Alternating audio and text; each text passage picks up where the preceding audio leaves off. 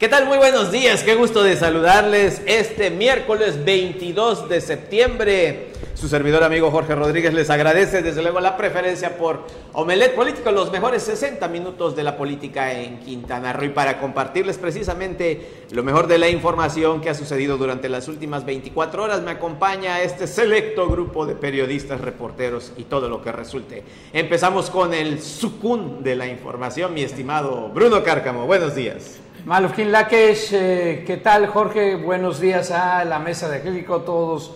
Juan Pablo, la diputada, gracias por sintonizarnos y sí, ya estamos en el ombligo de la semana. También ya lo vieron en la toma, está Juan Pablo Hernández. Muy buenos días, Juan Pablo. Buenos días, Jorge, diputada. Buenos días, mi estimadísimo amigo Bruno. Buenos días, amigos de toda la península de Yucatán. Bueno, y también Juan Pablo, nos acompaña invitada de lujo. Sí, claro. Eh, ya la conoce ustedes, legisladora en, la en el Congreso actual, la diputada Erika Castillo Acosta. Ella preside la Comisión de Movilidad en el Congreso, a quien saludamos con mucho gusto. Diputada, qué gusto tenerte con nosotros. Muchas gracias, me da mucho gusto estar aquí, me siento muy contenta, les agradezco siempre este espacio de, de expresión que, que me prestan un ratito para poder informar eh, a la población pues del trabajo legislativo que venimos desempeñando desde la presidencia de la Comisión de Movilidad del Congreso del Estado de Quintana Roo. Eh, les saludo con mucho cariño a mis amigos Jorge, Bruno, Juan Pablo, muchas gracias. gracias. Y estamos aquí para contestar cualquier pregunta de manera abierta y como dicen, con la neta, ¿no? Hay que hablar siempre con la verdad de frente y derecho con la gente y sobre todo con ustedes, los amigos del periodismo. Oye, diputada, fíjate que hay un asunto importante que le ha eh, generado mucha preocupación al sector de eh, los transportistas, los que tienen una concesión hoy día, porque se señaló, inclusive ya es que redes sociales es el termómetro de muchos sectores, que quien tuviera una concesión y falleciera, pues la concesión, el gobierno, pues evidentemente sabemos que no le pertenece, es una concesión, el gobierno la trae y ya no iba a tener la oportunidad de tener una persona a quien se le quedase en el futuro. Eh, esto ha generado mucha preocupación. Yo sé que eh, en el Congreso hay allí algunas propuestas para cambiar esto y que tenga el concesionario gente, hasta tres personas, para que pudiesen ser nombrados como los futuros eh, concesionarios. ¿Cómo está este tema, diputada? Bueno, pues eh, aprovecho para, para sí contestar tu pregunta, por supuesto, pero además para saludar a todos los eh, transportistas del estado de Quintana Roo. Vamos a darle a este tema la importancia que merece, en, porque en Quintana Roo existen más de 40 mil concesionarios del, del, del transporte público eh, ya sea de pasajeros o de carga, porque hay diferentes modalidades. Y también aclarar que eh, a todos los que nos ven, que hablar de, de transporte no precisamente o no solamente es hablar de taxistas. Claro. ¿Ok? Hay que ampliar pues el criterio. Dentro del transporte público pues entran, como te decía, diversas modalidades que existen. Eh, eh, los taxistas, eh, también los, los camiones, las combis, las pipas, fletes, volquetes, rentadoras de autos, motos, bicicletas y diferentes tipos, los carritos de golf, inclusive los mototaxis, que son una realidad en nuestro estado de Quintana Roo, es un tema muy delicado que también me comprometo a ponerle una solución antes de terminar pues esta legislatura. Vamos a tener, ya estamos trabajando en mesas con ellos y con otras modalidades del transporte para eh, eh, buscar una solución para ese tema, pero bueno, eso, es otra historia. Entonces, ampliar nuestro criterio, ¿no? La, el transporte público en Quintana Roo va más allá de solo los taxistas, porque inmediatamente, no digo en nuestra mente, a todos, nos viene pues en la mente un taxi, ¿no? Cuando hablamos de transporte y de tal vez las, eh, podría ser las quejas o, las cosas que no estamos de acuerdo con ese servicio público del taxi, que, de la forma que se está otorgando en el presente, eso también es una realidad. Eh, pero bueno, hay mucho que trabajar Pero sí quiero eh, mandarles un saludo a todos nuestros amigos transportistas del estado de Quintana Roo, quienes ayudaron y han fomentado este gran estado, este hermoso estado que hoy nos da vida, que hoy nos da trabajo, que hoy nos da familia. Eh, y, y, que mandarles un gran saludo y reconocer todo su esfuerzo en el camino y en la construcción de nuestro Estado. Pero quiero también aprovechar para contestar y decirles también que eso es, ese problema hoy ya no es un problema. Que gracias al esfuerzo de la, de la decimosexta legislatura, de todos los diputados de todos los partidos, porque no se trata de sacar raja política de un tema que, atañe a las familias quintanarroenses, hoy ya es una realidad que las concesiones de transporte que con tanto esfuerzo ustedes consiguieron, unos a través del trabajo y la antigüedad, el esfuerzo del trabajo, y otros también adquiriéndolas a través de sus ahorros que por años eh, hicieron, compraron sus concesiones del transporte, hablamos de más de 40 mil concesiones, es, es decir, más de 40 mil familias, porque recordemos que la ley es muy clara. Una, per, una concesión solo puede ser para una persona física. Es decir, una persona no puede tener más de una sola. Entonces hablamos de 40 mil familias. Vamos a eh, eh, pues darle la importancia pues al efecto económico en muchas personas que, que esta actividad económica ejercen. ¿no? Hoy es una realidad que en caso del fallecimiento del concesionario es la familia quien tiene el derecho preferente para explotar esa concesión después de la muerte del, eh, del concesionario. Quien se presume, digo, por dinámica social, usos y costumbres, es el generador del ingresos de esa familia. y esa concesión en muchas familias es el único generador de ingresos. El único patrimonio que les queda. ¿no? En pocas palabras estamos defendiendo el patrimonio de, de quienes durante tantos años se han dedicado a la prestación de este, este tipo de servicio en el Estado. Ha ido por etapas, ¿no? La modificación a la ley. La primera etapa se decía que esta, eh, este trámite de, de asignación de beneficiarios se hiciera a través de un notario. Y, pero erróneamente, para, para también por error, eh, hay que asumir los errores. De la legislatura pasada. De, nuestra legislatura. Ah, Le pusimos una fecha fatal que era el 14 de mayo que pasó. Fecha fatal es decir, tenían que hacerlo antes de esa fecha, si no, ya no tenían derecho a hacer la asignación de beneficiarios ante notario. Entonces, antes de esa fecha nos, nos constatamos pues de esa mal eh, decisión que se tomó en su momento, que muchos factores contribuyeron para la decisión, pero al final nos dimos cuenta que no era, eh, eh, que no era jurídicamente, administrativamente viable por el tema de que hoy la, el tema de la pandemia pues ha mesurado los ingresos eh, económicos de todas las personas y por ende, también la capacidad de hacer los trámites. Exacto. Y además de que los notarios también pues sí estaban un poco arriba en sus en su tarifa de la, del trámite, entonces decidimos eh, hacer otra reforma para eliminar la fecha fatal del 14 de mayo, dejarlo abierto para que los concesionarios hoy que nos miren sepan del, que lo, este trámite lo pueden hacer en cualquier momento y les aconsejo que lo tomen como prioridad en su agenda, ah, porque de no hacer este trámite, entonces la concesión sí, en caso de que ustedes fallezcan, se pierde, se regresa al Estado y el Estado puede dársela a la familia, pero también puede no hacerlo, está en su total derecho.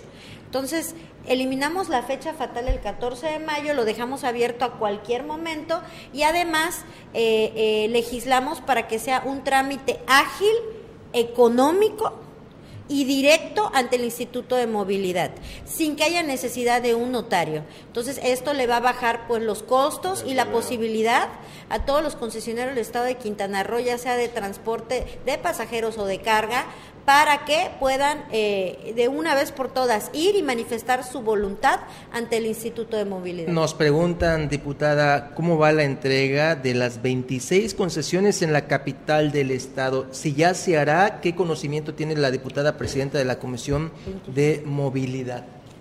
Mm, para serte sincera y como siempre soy yo, no tengo conocimiento de 26 concesiones que se estén otorgando en en la capital y la persona que haya hecho comentario, pues le invito a, a través de mi página oficial, mandarme Erika con K, Castillo Acosta, mandarme un inbox para darme la información. Para mí es muy importante porque yo tomo este tipo de comentarios a un efecto de, pues de, tal vez una, una, una denuncia, ¿no? Podría ser. Hay gente que lo desea hacer formal, hay gente que desea el anonimato, yo respeto mucho eso, pero para mí es información importante porque en estricto sentido, y los digo así, eh, la ley lo dice, no lo digo yo, eh, no se debe, el, el, gobierno del Estado a través del Instituto de Movilidad no pueden emitir concesiones de transporte de ninguna modalidad. Estas concesiones están sujetas a un estudio de factibilidad, es decir, un procedimiento muy estricto que debe ser público y transparente. Ya no existe eso de concesiones en lo oscurito. Y si algún funcionario del gobierno del Estado o del, o, o del instituto a cargo lo hiciera o lo prometiera, les estarían engañando. Y si lo llevara a cabo, pues ya se imaginarán qué irresponsabilidad. ¿En qué, bronca también Exactamente. Ni modo, César, tienes que esperar. ¿Qué pasa con el tema de Uber, diputada? Porque se ha generado controversia con este tema, que en Cancún no va a entrar, que sí va a entrar, que está de manera temporal. ¿El resto del estado? Sí, caray, en el resto de la entidad. ¿Qué pasa con Uber, Cabify y todas esas plataformas digitales? Ok, eh, bueno, no le vamos a dar eh, más publicidad, ¿verdad? que ya tiene mucha publicidad. Vamos a, vamos a dirigirnos a estas empresas, ah, no importa decirlo, Uber, Cabify, Didi, eh, eh, Taxi Seguro, ya hay muchas plataformas digitales que son empresas que ofrecen sus servicios de tecnología, no de taxi, no de servicio público, no de traslado. Ojo, estas empresas ofrecen sus servicios de tecnología, ¿ok? Eh, tienen distintos nombres, incluso muchas de ellas son internacionales, otras son nacionales y hay hasta y hay hasta empresas digitales de plataforma eh, digital eh, locales incluso. En Cancún opera una que se llama Taxi Go, que por cierto le mando saludos a los promotores de esta empresa, que son mis amigos, muchos de ellos taxistas locales de Cancún.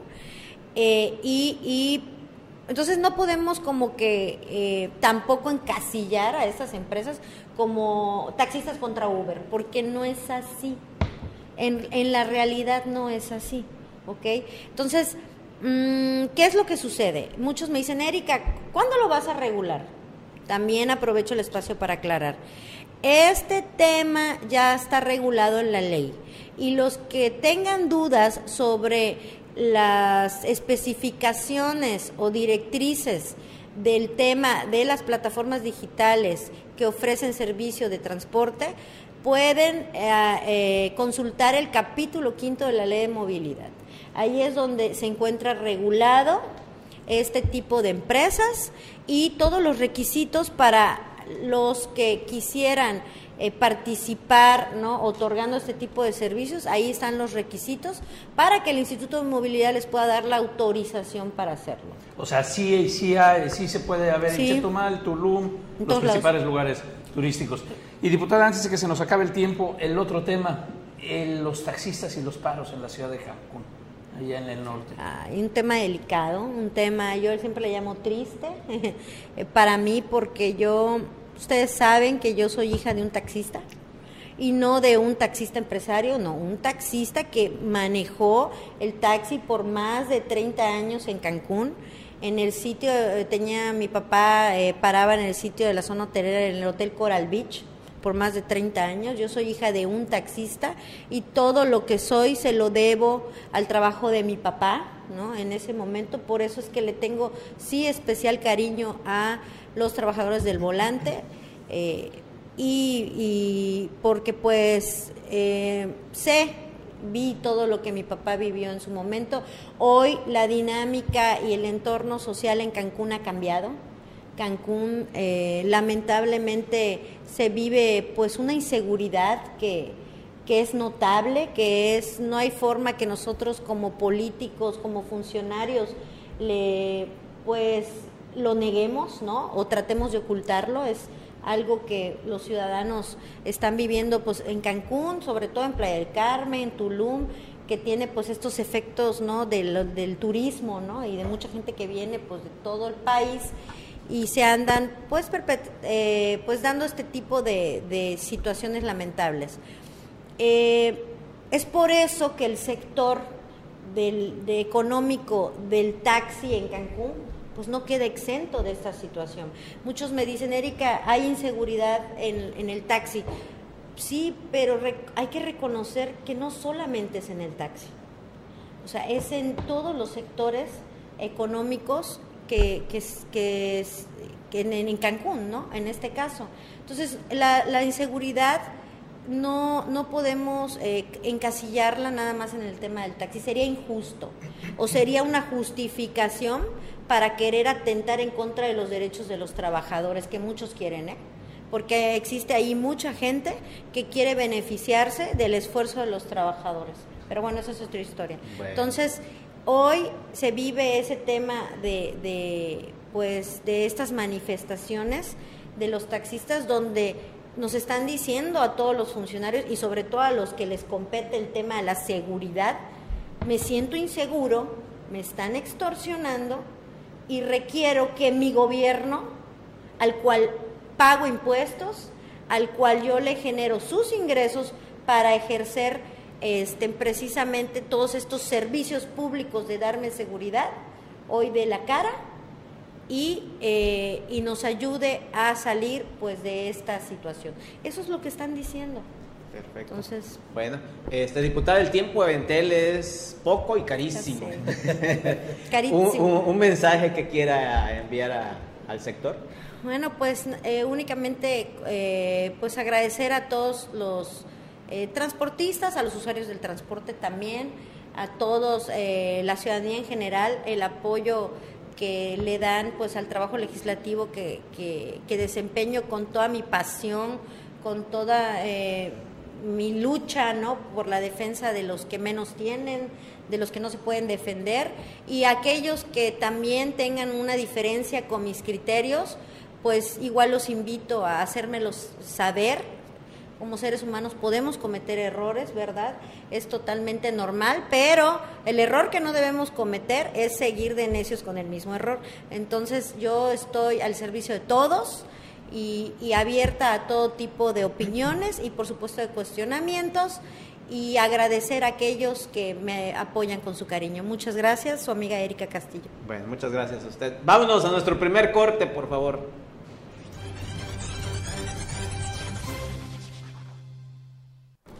Gracias por continuar en Omelet Político. Se integra a la mesa de acrílico. César Castillo. Buenos días, César. Buenos días, Jorge. Buenos días, eh, Juan Pablo, Bruno. Buenos días a todo el auditorio. Ya estamos aquí listos para estar estos, lo que queda de estos 60 minutos para brindarle toda la información más importante que se ha generado hasta el momento. Desde el lunes estamos cacareando, presumiendo que mandamos corresponsales a Monterrey a la cumbre mundial de comunicación política. Sin duda alguna el evento más importante del año en este tema para todos los que están involucrados en el sector. Y bueno, ya tenemos los avances. Vamos a ver los detalles, por favor, superproducción, acerca del el inicio de la Cumbre Mundial de Comunicación Política allá en Monterrey. Este martes 21 de septiembre dio inicio la decimosexta Cumbre Mundial de Comunicación Política en el Centro de Convenciones Pabellón M de la ciudad de Monterrey, inaugurada por Samuel García, gobernador electo de Nuevo León. Durante los días 21, 22 y 23 del presente mes, se darán cita a reconocidos especialistas de la comunicación, consultores, periodistas, académicos y políticos. Dicho lugar tiene capacidad para 4.000 personas, pero debido a las restricciones de la Secretaría de Salud para evitar la propagación del COVID-19, podrán entrar alrededor de 1.900 personas. En el evento protocolario estuvieron presentes Daniel Iboscus, presidente de la cumbre, Clara Villarreal, embajadora, y Filiberto Martínez Méndez, representante de la Cumbre Mundial de Comunicación Política en México. Hemos tenido una mañana bastante interesante, cargado de ponentes, de aprendizaje, de enseñanzas, pero sobre todo de intercambio de experiencias, porque lo que venimos a hacer nosotros aquí en eventos como estos de la ciudad de Monterrey es precisamente eso, el poder observar con objetividad, el poder tener una visión desde fuera y que buscamos que eso pueda emplearse y en la experiencia que puedan tener diversas personalidades, desarrollarlo, ¿no? En el primer día se realizaron ponencias sobre campañas políticas, estrategias, organización, cuarto de guerra y temas diversos con puntos de vistas y planeación de estrategias de diversos países. Me da mucho gusto ver que hay una diversidad de quintanarroenses de todas las, las marcas, de todos los partidos políticos y eso es la política, el que podamos nosotros buscar espacios donde podamos prepararnos, convivir, compartir con un solo objetivo, el poder hacer crecer nuestra comunidad y en este caso desde Monterrey Monterrey. Que logremos esto, pues hacer crecer Quintana Roo es parte de los objetivos. Las conferencias se llevarán a cabo de manera simultánea en seis salas del centro de convenciones. Dicho evento es realizado por cuarta ocasión en México y la primera vez que se impartirá de manera virtual. Con imágenes de Jimmy Palomo para Notivisión, Leonardo Hernández. Y precisamente ya vieron al organizador de la cumbre, a Filiberto Martínez, eh, allá el equipo que viaticamos a Monterrey. Ahí estuvieras, Juan Pablo. Ya, ya viste cómo le pones el dedo, le pones el dedo a la llaga. Ahí estuvieras, Le pones salsita a la llaga. Eh, ahí- donde estuviera Juan Pablo, pero no alcanzaron los viáticos. Carlos Pérez Zafra entrevistó ahí a Filiberto Martínez. Vamos a verlo, por favor, superproducción. Vez demuestra un poder de convocatoria impresionante. Carlos, me da mucho gusto saludarte. Bueno, contento acá en la cumbre de Monterrey, ya la decimosexta Cumbre Mundial de Comunicación Política. Hemos tenido una mañana bastante interesante, cargado de ponentes, de aprendizaje, de enseñanzas, pero sobre todo de intercambio de experiencias, porque lo que venimos a hacer nosotros aquí en eventos como estos de la ciudad de Monterrey es precisamente eso, el poder observar con objetividad, el poder tener una visión desde fuera y que buscamos que eso pueda emplearse y en la experiencia que puedan tener diversas personalidades, desarrollarlo, ¿no? Y, pero digo, otra vez usted vuelve a convocar y vemos mucha participación de la gente. Bueno, sí, eh, esta cumbre mundial arrancó en Argentina en el 2009. Se ha ido creciendo, profesionalizando como nos pasa a todos. Ya yo con la cumbre traigo prácticamente 10 años de estar participando como representante de la cumbre en México eh, directamente y nos dimos a la tarea de hacer un recorrido, de invitar gente, de poder ir municipio por municipio, lugar por lugar y también conectándonos con mucha gente que nos conoce y pusimos al alcance de todo aquel que quisiera esta decimosexta cumbre, hicimos invitaciones, eh, hablamos con, con organizadores de la cumbre para que pudieran asistir. Y bueno, y me da mucho gusto ver que hay una diversidad de quintanarroenses de todas las, las marcas, de todos los partidos políticos y eso es la política, el que podamos nosotros buscar espacios donde podamos prepararnos, convivir, compartir con un solo objetivo, el poder hacer crecer nuestra comunidad. Y en este caso desde Monterrey, que logremos esto, pues hacer crecer Quintana Roo es parte de los objetivos. ¿Qué enseñanza te ha dejado durante 10 años de cumbre? Que la preparación y la educación continua no tiene tiempos ni fecha en el calendario, que la educación debe ser inherente al ser humano para seguir siendo grande y poder a través de esas ideas, de este intercambio de experiencias, poder también hacer grande a quienes tienen la oportunidad o no tenemos nosotros la oportunidad de encontrarnos en el camino, de ser escuchados y propagar este conocimiento. Eso es lo más importante que yo he aprendido porque a través de lo que hacemos en la cumbre fortalecemos a la sociedad, fortalecemos la democracia, la educación continua, la capacitación para quienes en el futuro seguramente van a, a dar lo mejor de sí en cualquier responsabilidad, ya sea pública o privada, Carlos. Después de 10 años de cumbre, o sea, de estar en la cumbre año con año, uno ya se puede convertir en coordinador de campaña. Bueno, yo te diría que ser coordinador de campaña es una experiencia que me ha tocado vivir varias veces, muy bonita, y puede serlo, no necesitas pasar 10 años por la cumbre. Sin embargo, el paso por la cumbre te va actualizando día con día para poder esas experiencias maximizarlas. Y sí, si alguien ha tenido la oportunidad de estar algunos años en la cumbre, tiene, digámoslo así, mayores herramientas para poder guiar hacia un buen puerto a quienes en, su momento o con quienes hagan compromisos en cualquier contienda, ¿no? ¿Qué tan importante es la experiencia que uno recaba durante 10 años de estar en la cumbre, de las relaciones que uno hace en la cumbre con diferentes personalidades y líderes mundiales para cuando uno tiene aspiraciones políticas. Bueno, caso. Carlos, pues mira, la política siempre va relacionado con las relaciones. Los humanos somos de relaciones y es importante mantenerlas, es importante frecuentarlas para poder seguir creciendo. La cumbre mundial me da esta oportunidad de estar en constante contacto, movimiento con quienes se, se dedican a la comunicación política y eso te va dando la oportunidad de crecer, de, de siempre crecer. Eh, yo lo que te diría es que no hay ni una cantidad de horas que puedas tomar en capacitación para poder determin- determinar que eso te haga o no te haga exitoso. Lo que sí estoy seguro que es que entre más capacitación, más relaciones tengas, hay mayor posibilidad de poder llegar a lugares que a veces, muchas veces, solo pues no lo logras. Lo logras con este cúmulo de oportunidades y de relaciones para poder ser fuerte, para poder relanzarte y poder convencer a otros para que el camino se haga cada vez más claro, ¿no?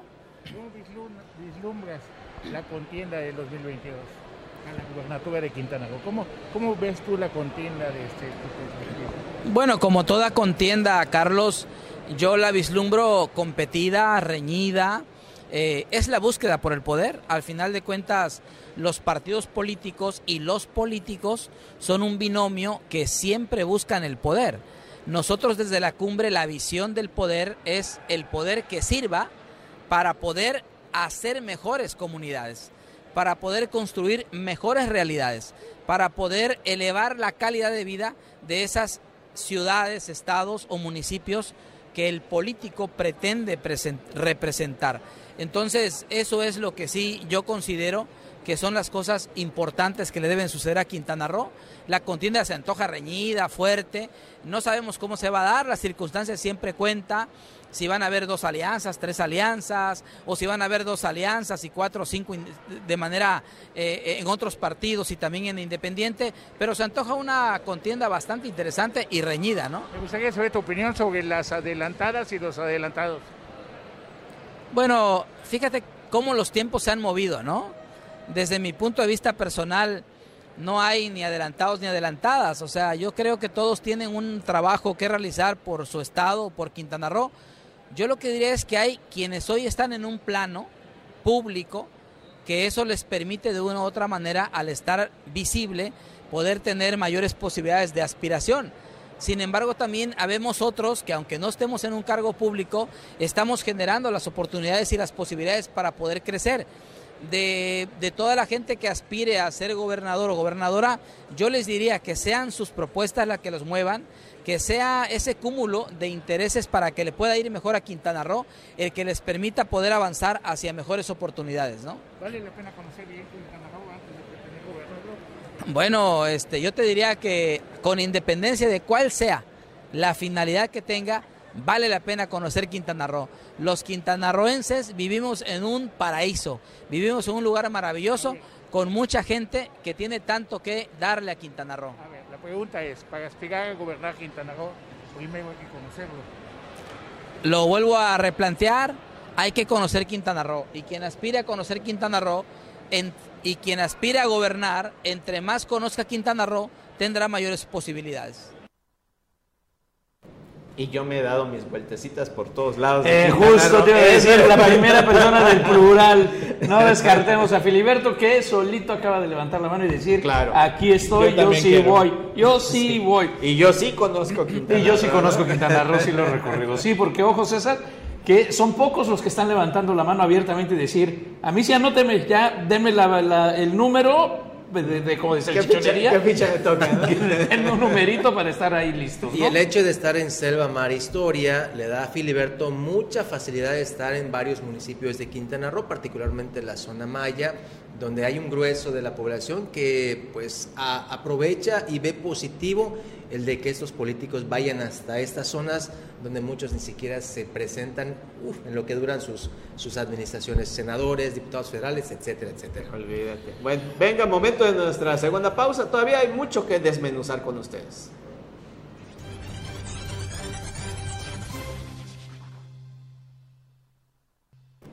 Continuamos. ¿Y saben a quién encontraron? ¿Quién pudieron entrevistar? A Candy Ayuso. Sí, oh sí, no se asombren. Milagro. No se asombren. Sí, sí anda chambeando con el PRI y todavía hay, bueno, como seis, siete priistas, ¿no? Pero todavía hay. Vamos a ver lo que dijo, por favor, superproducción. Yo, yo creo, yo creo humildemente, yo creo humildemente que la postura del secretario general de José Alberto Alonso Bando y de las- los compañeros que lo acompañaron en, en esa, en esa publicación es de que las personas que salgan o que surjan del partido tienen que ser personas que hayan trabajado y que hayan apoyado a nuestros candidatos en el pasado proceso electoral.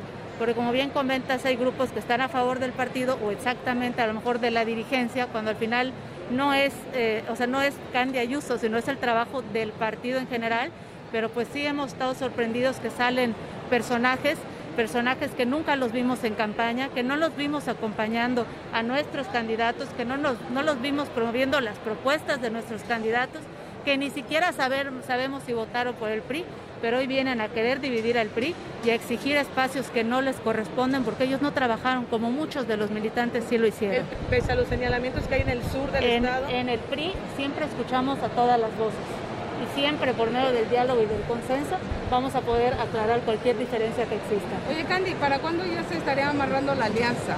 ¿Cuándo es el tiempo Se definiría. exacto de El la proceso, alianza? el proceso de- debe iniciar ya en enero. Yo creo que en enero ya tendremos Hasta la enero certeza, 2022. La certeza si vamos en alianza o vamos Oye, solos. anda ru- el rumor ahí, ya que acaba de terminar la conferencia, el rumor de que el PRI se estaría aliando con Morena. ¿Eso está descartado o de plano si hay coqueteos del tricolor con el partido No este? está descartado, no hay ningún tipo de coqueteo. Eh, siempre se ha dicho eh, por el líder nacional en el Congreso, van a votar lo que sea a favor de las y los mexicanos, independientemente qué partido sea el que proponga, pero eso no quiere decir que haya una alianza con, con el partido eh, Morena, sino la alianza es con las y los mexicanos. O sea, la alianza en todo caso se estaría sosteniendo con el partido Quita- Fuerza por Quintana Roo, el PAN y el PRD. No, ¿O si cómo? se hace una alianza tendría que ser eh, como la anterior, que fue el PAN, el PRD y el PRI. ¿Sería una alianza parcial o sería se estaría viendo la posibilidad de una alianza total? Este, Hasta Candy? el momento no te podría contestar, sí tengo la indicación de explorar eh, para hacer una alianza total. Sí he tenido ya pláticas con los dirigentes estatales de los, de los otros partidos, pero hasta el día de hoy no hay una certeza en qué municipio sí se haría, si sería un, un tema eh, total. Ah, yo creo que es- es- esa respuesta te la podría dar más adelante, pero sí decirte que sí, la- sí estamos intentando que se haga la alianza. Es- en su momento es algo que depende totalmente de Alejandro Moreno Cárdenas, que estoy segura que en su momento me pedirá eh, opinión y pues sí mi opinión muy particular es que sí deberíamos ir en alianza. Sí, es correcto. La, la alianza la decide únicamente el Comité Nacional. Sí, así es. Así es. Bueno, creo que todos los que estamos en política y respiramos, aspiramos, ¿no? Si se me da una oportunidad en algún momento, pues eh, claro que sí, se- estaría yo muy contenta de seguir trabajando por, por mi estado y por los quintanarroenses. Pero en este momento, pues mi, mi, mi obligación es seguir eh, trabajando por el partido y fortalecerlo para el siguiente proceso electoral. Aquí, desde la ciudad de Monterrey, en el marco de la décima sexta Cumbre Mundial de Comunicación Política para Notivisión Canal 10, Carlos Pérez Zafra. Aquí, desde Monterrey, donde pudiera estar Juan Pablo. Muchísimas gracias a, a nuestros viaficados, a nuestros corresponsales, para que vean ustedes cómo están chambeando. Candy Ayuso, en las alianzas se definen en febrero. Y además, ahí le faltó decir que el PRI está trabajando en favor de las y los mexicanos y a favor de la cuarta transformación que tiene el país en este momento enfrente. Sí, que fue lo único que le faltó, hombre. Creo que está muy claro que sí hay un acercamiento, sí hay un... Pues si no alianza directa, me rascas y te rasco Claro. y Morena en este momento, ¿no? Tiene que existir la democracia, ¿no? O al menos la percepción, la sensación de que existe democracia. O sea, lo, lo sabemos. Los acercamientos nacionales han sido de forma abierta, los mensajes directos de un lado al otro. Y bueno, por ahí va, pero en febrero se definen las alianzas en todos los partidos para el proceso electoral que viene en seis estados del país. Y más de lo de la cumbre, ustedes vieron dónde fue entrevistada Candy Ayuso, lo que les hablamos de las diversas personalidades que llegan a este evento tan importante para el sector de la comunicación política. También estuvo uno de los conferencistas crema y nata, él es el español Xavi Domínguez y vamos a ver parte, parte de lo que expuso allí en la cumbre. Ha cambiado el estado de ánimo del electorado, de la ciudadanía, ha cambiado la clase política, han cambiado los hábitos, han cambiado los medios de comunicación, ha cambiado la paciencia de la gente, ha cambiado el sentido del humor de la gente, ha cambiado infinidad de cosas y por lo tanto nos han roto un poco el tablero, nos han movido el tablero, nos han movido todas las fichas. Lo que antes podría ser ajedrez hoy se llama de otra manera y todavía no sabemos bien bien qué nombre. Ha llegado un momento de participar. Ha llegado un momento de ser el dueño del juguete, no de ser el juguete con el que unos cuantos juegan y juegan con su futuro, con sus esperanzas, con su salud, con su educación, con su dinero, con sus fronteras, con sus odios, con sus miedos. Y por lo tanto se trata de en comunicación entender que deben todos ustedes protagonizar la política que viene. No hay excusa. Si no te quieren en un partido, te querrán en otro, y si no lo montas. Y si no les amargas la existencia. ¿Por qué no? Vivir en el futuro, no va a vivir en el pasado. Yo no voy a vivir en la España medieval, ni ustedes quieren vivir en la época azteca. Estoy seguro. Ustedes quieren saber qué va a pasar el mes que viene, qué va a pasar con la educación de sus hijos, o dónde van a estar de aquí a tres o cuatro años. En el futuro es donde vamos a vivir todos nosotros, no en el pasado. Entonces, basta, se acabó. Todos tienen una responsabilidad, los políticos y ustedes. No podemos seguir permitiendo discursos en los que la gente sigue hablando de lo que pasó hace 500 años atrás para justificar errores de hoy o hablar de cortinas de humo de 500 años atrás o de 300 años atrás, simplemente porque son incapaces de poner una solución mañana sobre las vacunas, o mañana sobre la educación pública, o mañana sobre cantidad y cantidad y cantidad de cosas que tenemos todos una asignatura pendiente. Y lo fácil es echarle la culpa al tan cortés. Ya está, quedó como pareado. Y no, quiero que los políticos me hablen del futuro, del mañana, de hoy, de, de cuándo voy a poder vacunar a mi hijo de 10 años. No si alguien vino y hizo no sé qué hace 500 años. Lo siento, lo entiendo, pero no nos va a, a marcar el futuro eso. E insisto, el futuro es donde vamos a vivir, no vamos a vivir el pasado. La otra es, perdamos el miedo a decir la verdad porque ellos no tienen miedo a mentirnos a diario. Si son inútiles, son inútiles. Si son sinvergüenzas, son sinvergüenzas. Si no dan la talla, no dan la talla. Pero basta. No puede haber profesionales de esto que tengan miedo simplemente por un sueldo, por una factura, a callar según qué cosas de gente que nos mienten a diario. Y el mensaje es, racistas, machistas, misógenos, violentos, los que polarizáis a la gente, iros a la mierda. Hoy. No mañana. Hoy. Iros a tomar por culo todos. Sin excepción. Sean de derechas, sean de izquierdas, sean blancos, sean afro, sean hombres, sean mujeres. Los que han venido a la política a hacer esto, no sois bienvenidos. Iros. A la mierda. Hoy. No mañana. Por favor. Este, disculpen las últimas palabras. Bueno, ya saben. Ah, bueno, de esa calidad se habla, se habla abiertamente en la cumbre mundial de comunicación. No, y sobre todo eh, lo que estamos viendo que, eh, que nos va a tocar directo y es ya, o sea, es nuestro presente, los nuevos medios y las campañas. ¿Cómo va a ser esta nueva campaña? ¿Cómo va a ser? Porque si esta fue el primer experimento de COVID, pues eh, la que tenemos en enero ya no es ningún experimento, no es como le hacemos con redes sociales, es qué aprendimos, qué no aprendimos, qué político sí supo quién sí supo manejar redes, cómo tuvimos los TikToks, los, la cantidad de memes durante estos 90 eh, días que estuvimos repasando, qué sí sirvió, qué no sirvió y sobre todo para usted, qué es lo más importante, quién debe de votar, a quién se lo desmenuzamos y quién le damos la información para que usted pueda tomar la mejor decisión. Eso es lo importante, que tome usted la mejor decisión.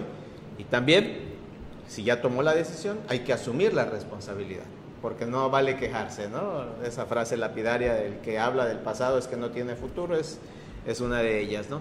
Vámonos a nuestro último corte, todavía tenemos mucho más que compartirles.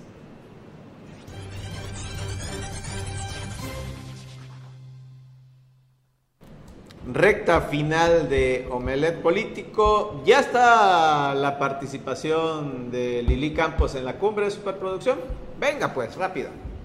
Cuando esos mensajes son distorsionados de la realidad, cuando llega una mala encomienda, cuando en vez de que esas redes sociales sean lo que refiere a una herramienta, sino más bien la convierten en un arma, pues te das cuenta que en vez de comunicar lo que quieres transmitir, que es como debería de ser y que sea una herramienta con la cual te puedas comunicar de manera adecuada, ¿qué sucede? Que hay noticias falsas, que hacen famosas historias, las calumnias y que las utilizan o las malutilizan, mejor dicho, para entonces convertirlas pues en redes sociales, pero mal, valga la redundancia, mal utilizadas. Entonces pasa pues lo que hoy le llamamos a una violencia política de género, cuando va afectando a una mujer, sobre todo con ese tipo de noticias que se mal informan. Sabemos también que la lucha de las mujeres, en este caso, pues ha sido no de ahora, de muchos años y que hemos ganado terreno, que seguimos avanzando y avanzando y decimos, bueno, aquí logramos ese objetivo y vamos por otro y vamos por otro. Recordamos que de los primeros derechos que se ha logrado en la historia de México, pues es el derecho al voto. Es lo que realmente nosotros sabemos, ¿sí? que fue en 1953. Pero si lo vemos desde el punto de vista hasta laboral, ¿sabían ustedes que las maquiladoras, las mujeres que trabajaban en las maquilas, la primera demanda laboral que se ganó, ¿sabían cuál fue? No era el que les incrementaran el salario, ¿sí? no era el que les dieran ese derecho a votar, era que les dieran permiso de ir al baño en su jornada laboral, para que vean cómo nos trataban realmente a las mujeres o cómo se trataba en ese entonces a las mujeres. Por ahí muchas veces hasta decían, es que son utilizaban las palabras en latín, es que son res parlantes. ¿Y saben qué se le llamaba res parlante en la época de los romanos? A los esclavos. ¿Sí? Res cosa, parlante habla, cosa que habla. O sea, no nos cosificaban, decían, pues es una cosa, habla nada más y punto. Utilízala para lo que es. Y bueno, otra de las cosas que, o nos pone al camino lo que son las cuotas, eh, lo que eran las cuotas voluntarias para espacios públicos, pues que se convirtieran en, cuotas obligatorias, ¿sí? Y entonces se logró que sí pudieran tener ese derecho a, a ocupar una curul que, se enfocaba precisamente a lo que era pues, las diputaciones, si no cuidan la forma en cómo se conducen, porque el hecho de que tengas, por ejemplo, eh, la libertad de comunicar, pues también tienes que cuidar las formas, porque ante todo siempre tiene que existir ese derecho, prevalecer el derecho de lo que son los derechos humanos. Entonces, digamos que Como pueden ver, son diversos escenarios donde se realizan las conferencias. Una de ellas estuvo a cargo de la presidenta electa de Solidaridad. Que por cierto hablaba de la violencia política de género en redes sociales, en lo que son las campañas. Era lo que prácticamente se estaba bueno, informando y más bien en la ponencia que estaba dando Lili Campos Miranda. Y también otra de las aspirantes más movidas por Acción Nacional. Sí, de las que se ha movido en la baraja, que ahí aparecen.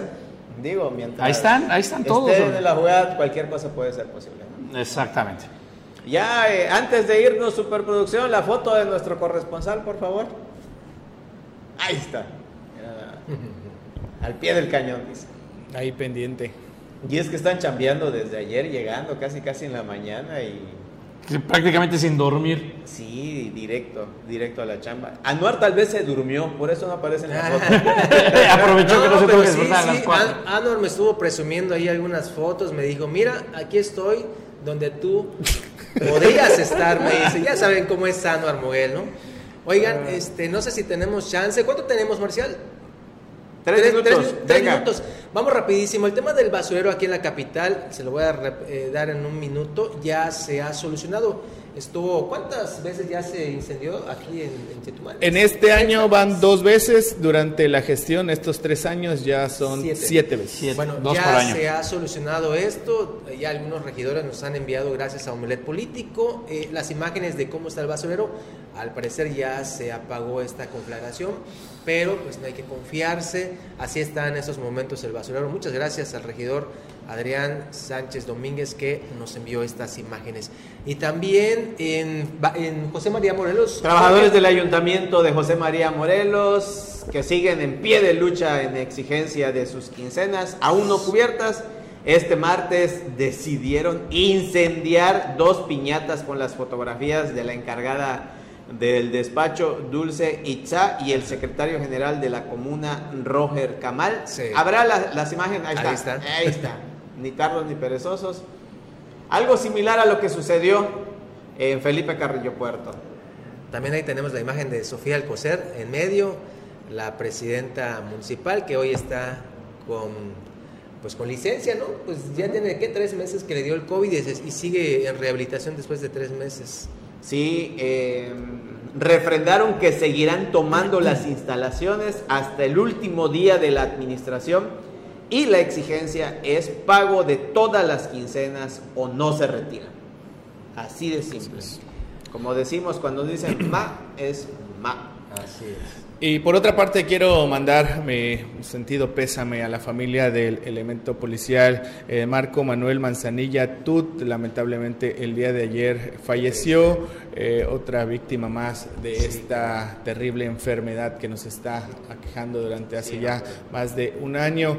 Un, eh, un comandante muy querido en la Academia de Policía aquí en Quintana Roo, pues lamentablemente pues el día de ayer falleció, hermano de un conocido, conocido mío que tiene una coctelería, eh, el Don Quirino, así se conoce, es su hermano de él, eh, lamentablemente falleció el día de ayer. Sí, caray. Más Esa- sentido pésame. Abrazo Eh, solidario a la mi familia. sentido pésame, César, y, y también mi sentido pésame a mi familia porque también anoche en la madrugada mi abuelita falleció también, eh, ahí está doña Teresa Ruiz Gallegos, este, muy querida por nosotros, nuestra familia, mi papá, este, toda nuestra familia está, pues está de luto, ahí está mi abuelita y desde aquí pues toda mi solidaridad a la familia, a la familia Hernández Ruiz por este sensible fallecimiento. Y los que se dan en toda la geografía, en todo el país, es lamentable este virus del COVID-19. Sentido pésame, amigo. Gracias, Bueno, César. sí, nuestro pésame también. Eh, hasta aquí Omelet Político, muchísimas gracias por su preferencia, gracias ingeniero Carlos Toledo Cardonel por toda la apertura, la libertad de expresión de la que gozamos desde la mesa de acrílico. Bruno Cárcamo, buen día. Buen día, un pésame para todos. Juan Pablo. A la orden, mi estimadísimo George. Y mi estimado César Castillo. Un gusto estar aquí con ustedes compartiendo los micrófonos e información a todo el auditorio. Muchísimas gracias, Superproducción. Gracias a nuestros corresponsales en Monterrey. Seguiremos informándolos. Pase excelente touch de la semana. Hasta Venga. mañana. Hasta mañana.